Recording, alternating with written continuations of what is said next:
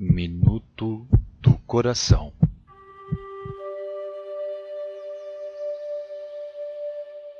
Madre Clélia ensina.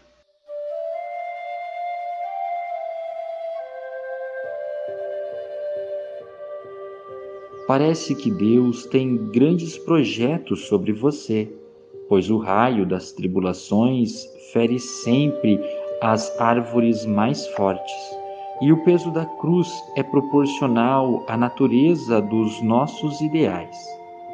Quanto mais o bom Deus quer elevar uma pessoa, tanto mais a tortura e aparentemente a deixa prostrada no pó sob a prensa da dor, a fim de que, livre de todo apego e esperança terrena, ela se entregue a Ele e viva somente nele e por Ele.